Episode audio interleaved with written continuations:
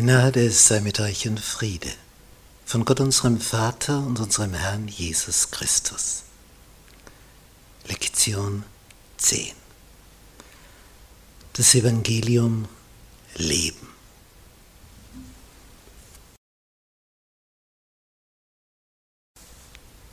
Denn so hat Gott geliebt. Sehr früh im Dienste Jesu, in dieser dreieinhalbjährigen Tätigkeit, hat Jesus ein Gespräch mit einer hochgestellten Persönlichkeit aus dem Hohen Rat. Vergleichbar unserem Nationalrat im Parlament, bei den Israeliten 70 plus 1, der Hohepriester. Und einer davon ist dieser Nikodemus, der trifft sich mit Jesus bei Nacht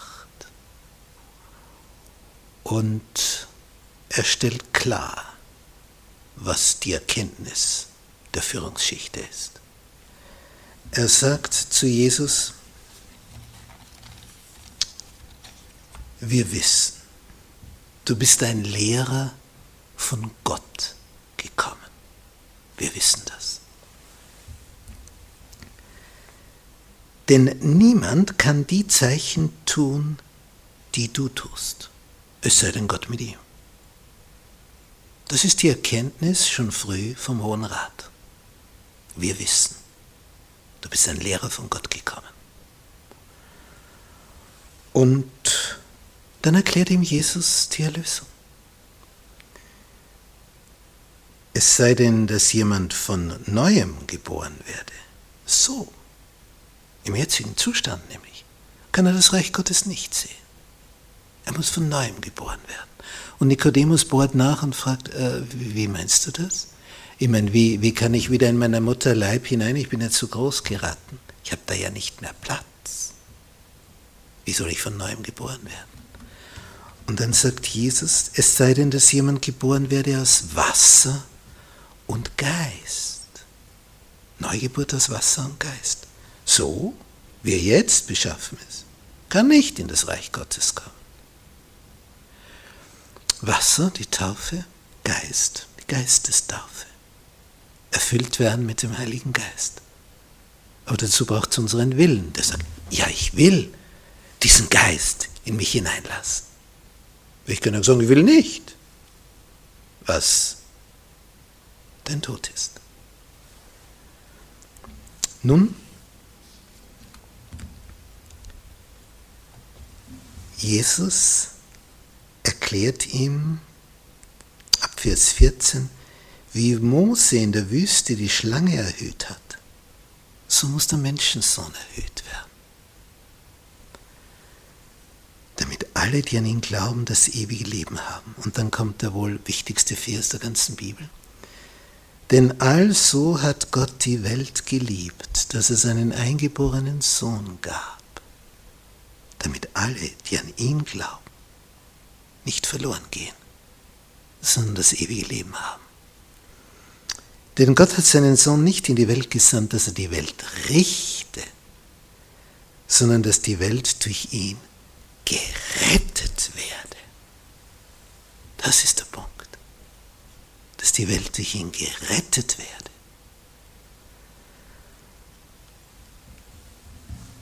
Da geht es jetzt um die Menschen. Paulus hat das Thema dann noch erweitert in seinem Brief an die Römer, was eine systematische Darlegung der entscheidendsten theologischen Bereiche betrifft. Und er sagt in Kapitel 8, in Vers 21, auch die Schöpfung, das ist die ganze Natur, wird frei werden, wenn der Herr kommt und alles neu gemacht wird, wird frei werden von der Knechtschaft der Vergänglichkeit zu der herrlichen Freiheit der Kinder Gottes. Denn wir wissen, dass die ganze Schöpfung bis zu diesem Augenblick mit uns säuft und sich ängstet. Nicht auch in der Schöpfung haben wir diesen großen Kampf zwischen Licht und Finsternis, wo ein Raubtier ein anderes Tier jagt und frisst. Wo im Herbst die Blätter fallen, weil es so kalt wird. Das war im Paradies alles unbekannt. Das Klima war fein, es war warm, es gab genug Sonnenschein, genug Licht. Es hat sich alles geändert. Totale Klimaveränderung, ein Klimasturz. Man fand auf den Polen unseres Planeten fahren Bäume, nicht nur Farnsträucher. Es muss also dieser ganze Planet wie ein riesiges Glashaus gewesen sein. Überall dasselbe Klima. Einfach fein. Überall so mediterran. Jetzt kalter Winter. Auch die Schöpfung wird frei werden von der Knechtschaft der Vergänglichkeit. Es bekommt alles Dauer, kein Tod mehr, nirgendwo mehr. Was für eine Zukunft. Mitgefühl und Reue. Wenn wir so die Evangelien lesen, dann stoßen wir immer wieder auf Sätze wie in Matthäus 9, Vers 36 wo es heißt, und als Jesus das Volk sah, so wie Schafe ohne Hirten, da jammerte es ihn. Es jammerte ihn. Er hat hier etwas, etwas gesehen. Etwas ganz Bestimmtes. Diese Sehnsucht. Und er merkte, das kann nur einer stillen. Er, der Schöpfer selber. Und dann hat er sich wieder ins Zeug gelegt und war da für dieses, sein Volk. Und immer wieder kommt das durch. Er sieht das Volk in seinem Elend, ohne Hirten. Und dann, und, und da kommt so durch seine Liebe. Ganz besonders deutlich wird es im Lukas-Evangelium, Kapitel 19, Vers 41. Sein Einzug in Jerusalem, vom Ölberg herabkommend. Und die Menge wird immer mehr, sie jubeln ihm zu.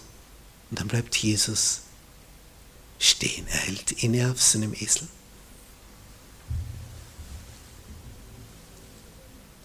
Er sieht von oben vom Ölberg hinab auf den Tempel. Und als er diesen Anblick sieht, überkommt es ihn. Er sieht in die Zukunft. Er sieht, wie die feindlichen Soldaten, die Römer kommen, die Stadt belagern, sie in Brand setzen, wie Jerusalem ein Trümmerhaufen werden wird. Er beginnt zu weinen, herzergreifend zu weinen. Und das Volk rundherum kennt sich nicht aus. Es war Jubel, Einzug in Jerusalem. Er wird König werden, Freude über Freude. Und er hält inne und weint. Er sieht weiter. Und als er nahe hinzukam, sah er die Stadt und weinte über sie, weint auch über dich, über deinen Zustand weil du noch nicht umgekehrt bist? Und er sprach, wenn doch auch du erkenntest zu dieser Zeit, was zum Frieden dient. Sehnst du dich nach Frieden, damit du zufrieden bist? Dann bist du bei Jesus an der richtigen Adresse, aber nur bei ihm. Nur bei ihm findest du diesen Frieden, nirgendwo sonst. Und er fügt hinzu, aber nun ist es vor deinen Augen verborgen. Du begreifst es nicht im Moment, was da kommen wird. Denn es wird eine Zeit über dich kommen, fährt er fort, da werden deine Feinde um dich einen Wall aufwerfen, dich belagern und von allen Seiten bedrängen und sie werden dich dem Erdboden gleich machen, samt deinen Kindern in dir. Und keinen Stein auf dem anderen lassen in dir. Das ist ein Satz. Warum? Weil du die Zeit nicht erkannt hast, in der du heimgesucht worden bist. Du wurdest gesucht, um heimzukommen zu deinem Papa im Himmel. Du hast die Zeit nicht erkannt, in der du gesucht wurdest, um heimzukommen. Was für ein Verlust. Und Jesus ist nicht der, der sagt, ihr werdet euch wundern, was da kommen wird, und die Römer werden euch platt drücken. Nicht. Er weint. Das ist Liebe. Das ist Jesus. So ist Gott.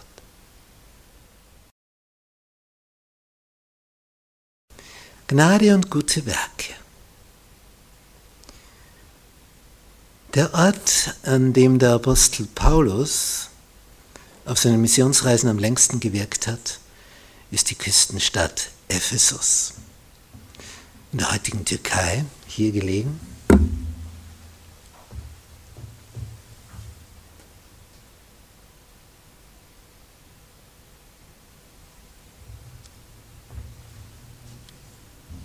Dieses Ephesus war die wichtigste Stadt weit und breit und dort hat Paulus drei Jahre gewirkt. Das war eine enorm lange Zeit für einen Aufenthalt des Apostels an einem Ort. Nicht, dass er nicht auch gerne länger sonst wo geblieben wäre, aber die Bewohner waren nicht immer damit einverstanden. Seine Wirkung war zu groß. Und dann vertrieb man ihn wieder. Oder die Freunde haben gesagt, es ist besser, du gehst jetzt, bevor du tot bist. In Ephesus gelang das drei Jahre. Und darum ist dieser Brief an die Gemeinde in Ephesus ein ganz besonderer, denn hier hatte er also die längste zeitliche Verbindung. Und das sind so, so Kernsätze, theologische zu finden. In Epheserbrief Kapitel 2, Vers 8 bis 10 schreibt er, denn aus Gnade, aus Gnade seid ihr selig geworden durch Glauben, durch Vertrauen. Aus Gnade. Nicht, weil ihr so gut seid, weil ihr euch so angestrengt habt, weil ihr so viele gute Werke getan habt. Es ist reine Gnade und sonst nichts. Und ihr vertraut darauf. So werdet ihr selig. Das nicht aus euch. Sagt doch nicht, dass ihr euch darauf was einbildet auf euren Glauben. Gottes Gabe ist es, nicht das Werken, damit sich nicht jemand rühme und meint, er hätte sich da selber den Himmel verdient. Weit und breit nichts davon zu sehen. Und dann, und das ist die Überraschung, gleich im allernächsten Vers stellt er klar, wo die Werke herkommen. Denn wir sind sein Werk geschaffen in Christus Jesus zu guten Werken, die Gott zuvor bereitet hat, dass wir darin wandeln sollen. Wieder der andere. Wieder die Initiative von unserem Schöpfer her. Brauchst dich nicht rühmen, du bist aus Gnade gerettet.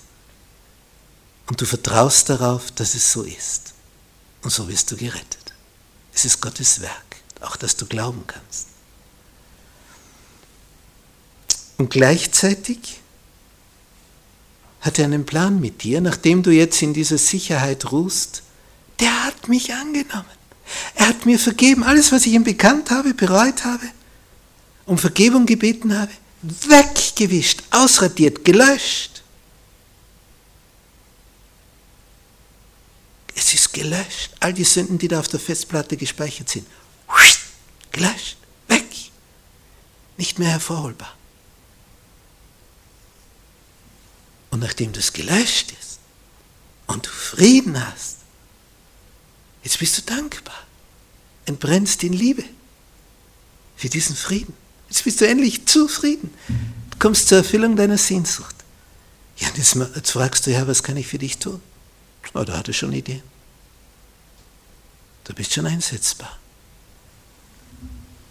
Wir sind sein Werk geschaffen in Christus Jesus zu guten Werken, die Gott so vorbereitet hat, dass wir darin wandeln sollen. Was für eine Wucht der Worte.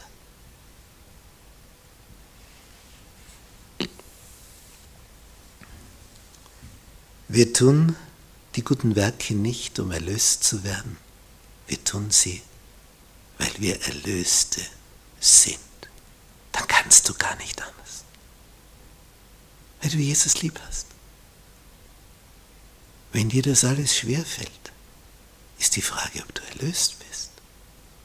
Hast du das je schon einmal so gemacht? Den Sumpf, der, an den du dich da erinnerst, der da hochkommt ihm zu bekennen und zu sagen, Herr, es tut mir leid. Wenn ich es nur weghaben könnte, wenn ich nur neu starten könnte. Neu durchstarten. Ja, das kannst du. Er löscht es, wenn du ihm diesen ganzen Schmutz bringst und um Vergebung bittest und darauf vertraust. Dann geht's los. Das neue Leben. Und das ist schön. Und nur das ist schön.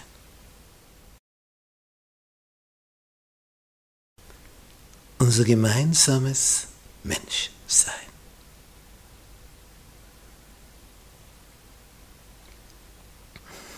In Malachi 2, Vers 10 heißt es, haben wir nicht alle einen Vater? Stammen wir nicht alle von demselben Vater im Himmel?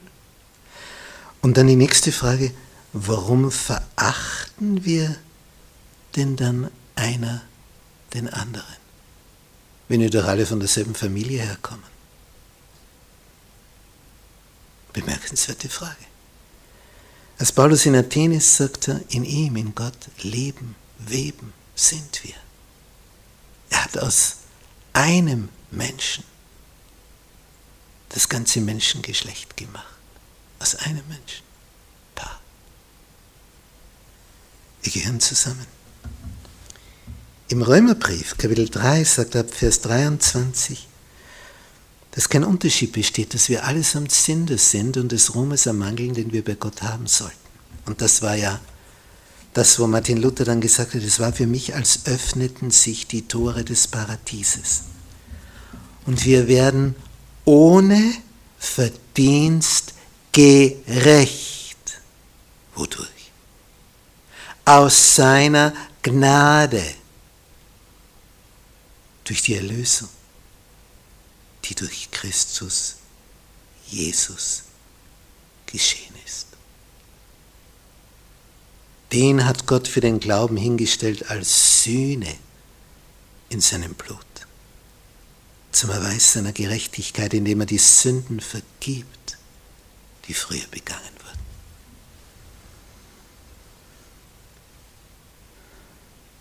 Vers 28 so halten wir nun dafür, dass der Mensch gerecht wird, ohne des Gesetzes Werke,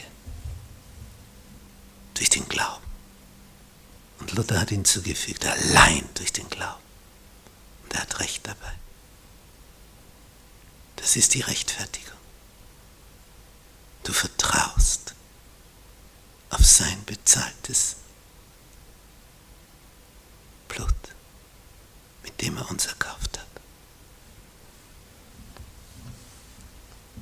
Und dann fragt er gleich nach in Vers 31, ja, wie ist das jetzt mit dem Gesetz, mit den Richtlinien Gottes? Heben wir denn das Gesetz auf durch den Glauben? Und das sei ferne. Sondern wir richten jetzt das Gesetz auf. Jetzt geht es erst richtig los. Vorher warst du ja gar nicht in der Lage, das Gesetz zu halten. Aber jetzt, wo du erlöst bist, mit diesem Fundament, da, jetzt, Du weißt, ich bin geliebt, mir ist vergeben, ich habe Frieden. Jetzt kannst du durchstarten. Du musst ja mal zuerst den Schmutz der Vergangenheit loswerden. Im Galaterbrief, Kapitel 3, in Vers 28 sagt Paulus, und jetzt sieht man wieder, wie er diese Kluft zwischen Judenchristen und Heidenchristen überbrücken möchte. Hier ist nicht Jude, hier ist nicht Grieche, hier ist nicht Sklave noch Freier, hier ist nicht Mann noch Frau. Ihr seid alle einer in Christus Jesus. Das ist der Punkt. Ihr seid alle einer. Eins geworden. Einmütigkeit.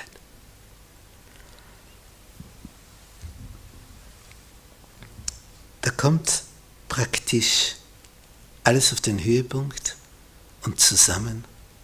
Wir haben alle denselben Vater. Wir kommen alle von dem einen selben Menschenpaar her, von Adam und Eva.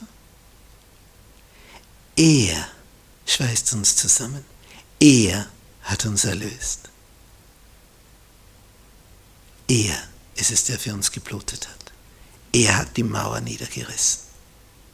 Die Feindschaft zwischen Juden und Heiden da war. Er macht uns alle eins. Was für ein Vorrecht. Es ist er, wenn wir auf ihn blicken, auf seine Liebe und von dieser Liebe berührt zu handeln beginnen. So entsteht Gemeinschaft, Einheit für immer. Das ewige Evangelium. In Offenbarung 14 in den Versen 6, 7 und den folgenden finden wir diese Botschaft der drei Engel als letzte Warnung an einen untergehenden Planeten. Und es heißt hier, und ich sah einen anderen Engel fliegen mitten durch den Himmel, der hatte ein ewiges Evangelium zu verkündigen denen, die auf Erden wohnen. Wem? Allen Nationen und Stämmen und Sprachen und Völkern. Und er sprach mit großer Stimme, das hat also Gewicht. Habt Ehrfurcht vor Gott, gebt ihm die Ehre. Denn die Stunde seines Gerichts ist gekommen. Und betet an den, der gemacht hat. Himmel und Erde und Meer und die Wasserquellen. Hier sind mehrere Elemente. Das Gericht naht. Die Abrechnung.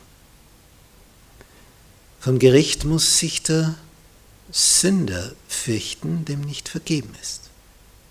Dem vergeben ist, der hat Frieden. Der freut sich auf das Gericht. Wird er gerecht gesprochen. Gericht, gerecht. Nur ein Buchstabe anders. Bedeutsam.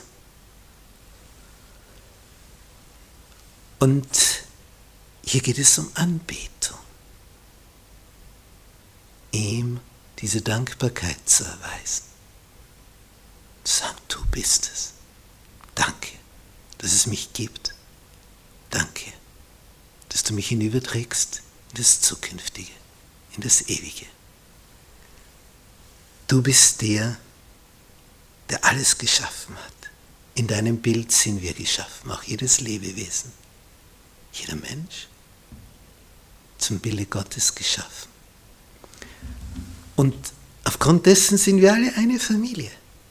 Darum ist es so wesentlich, jeden zu achten. Da wir ja alle von einem herkommen. Es gibt eigentlich keinen Fremden in dem Sinn. Wir kommen alle von einem, von Adam und Eva her. Wir kommen nur aus verschiedenen Regionen zusammen, aber letztlich sind wir alle eins. Diese Botschaft wird gerade in der letzten Phase der Weltgeschichte so bedeutsam, weil eine Menschheit, gerade in der westlichen Welt, sich einig darüber geworden ist, dass nicht Gott der Schöpfer ist, sondern man hat niemand gefunden, den man statt ihm einsetzen könnte. Jetzt sagt man, ja, das ist ja einfach so geworden, ohne das Zutun von jemand, der darüber wacht. Man hat niemand gefunden anstelle Gottes, den man da hätte einsetzen können als Alternative. Es ist niemand übrig geblieben. Jetzt sagt man, niemand hat es gemacht. Und das ist natürlich schon eine seltsame Formulierung, denn nichts auf diesem Planeten entsteht durch niemand. Es ist immer jemand, der etwas macht, damit etwas entsteht und sich etwas bewegt. Es braucht immer wen. Es braucht immer einen Geist, der etwas umsetzt, Ideen, Gedanken.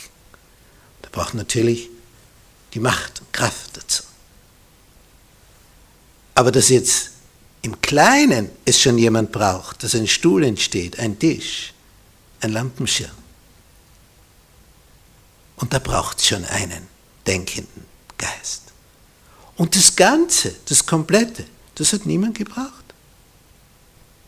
Wenn so einen Schwachsinn, den kannst du natürlich nur jemand verkaufen, der nicht nachdenkt. Denn alles kommt immer durch jemand, der etwas bewegt. Es gibt immer einen dahinter, überall. Und über alles und jedes gibt es einen, der das lenkt und leitet.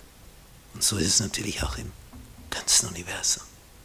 Und es tut so wohl zu wissen, der Chef darüber, der König der Könige, ist unser liebender Papa. Der sich darauf freut, wenn wir heimkommen zu ihm. Freust du dich?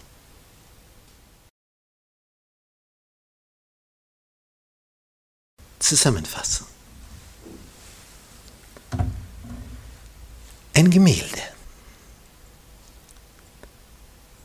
Abraham hatte einen Sohn, Isaak, und er hatte wieder zwei Söhne, Esau und Jakob, Zwillinge.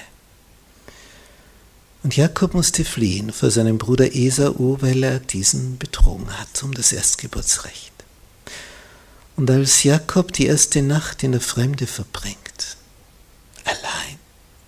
hilflos, voller Angst und Sorge, wie die Zukunft werden wird, er flieht mittellos. Was willst du mitnehmen, wenn du fliehen musst? Damit du schnell bist, kannst nicht, wer weiß was, mitschleppen.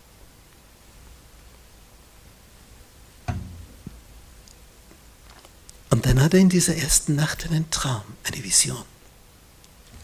Und er sieht eine Verbindung zwischen Himmel und Erde. Er sieht, wie da die Engel Gottes auf und nieder gehen und ganz oben den Herrscher stehen. Und die Spitze ist genau dort, wo der Herr ist und der Fuß dort, wo Jakob ist. Genau dort. Und er merkt, ah, da gibt es eine unsichtbare Welt. Und die ist genauso wirklich wie die sichtbare, nur sehen wir sie eben nicht. So wie wir Funkwellen nicht sehen, trotzdem sind sie da, sonst würde unser Mobilfunk nicht funktionieren. Und Radio nicht und Fernsehen nicht und, und, und, und, und. Es gibt Unsichtbares, das trotzdem da ist, auch wenn du es nicht siehst.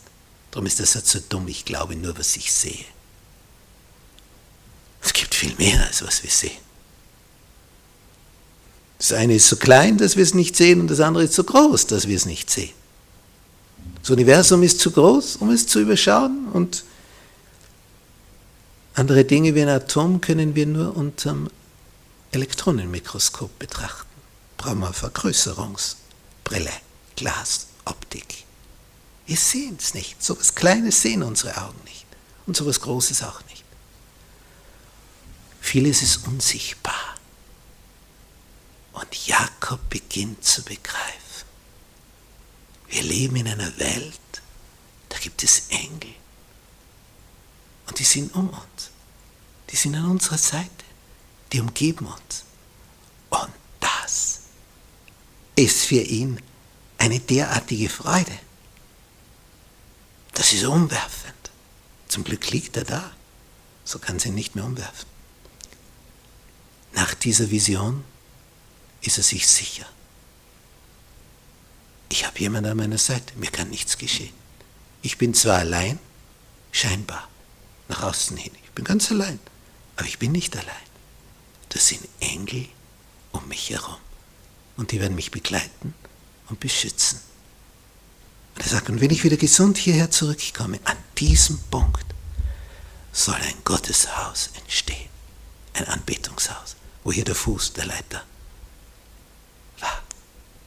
Bet El, Haus Gottes. Es entstand ein ganzer Ort dann letztlich dort. Da wollten Leute wohnen, sagen, ich will da wohnen, wo, wo die Engel runterkommen. Da, da bin ich dann gleich neben, da bin ich gleich der Erste. Was für ein schönes Bild. Himmel und Erde verbunden. Und der, der in dieser Vision ganz oben stand, Jesus, kam ganz runter hat sogar sichtbare Menschengestalt angenommen. Sichtbar für uns. Man konnte ihn angreifen, berühren. Man konnte ihn riechen. Man konnte ihn sehen, hören. Er war da, mitten unter den Menschen. Gott mit uns. Immanuel. Was für ein Vorrecht, Mensch zu sein auf diesem Planeten, auf dem Jesus Mensch wurde, in seiner Liebe zu uns.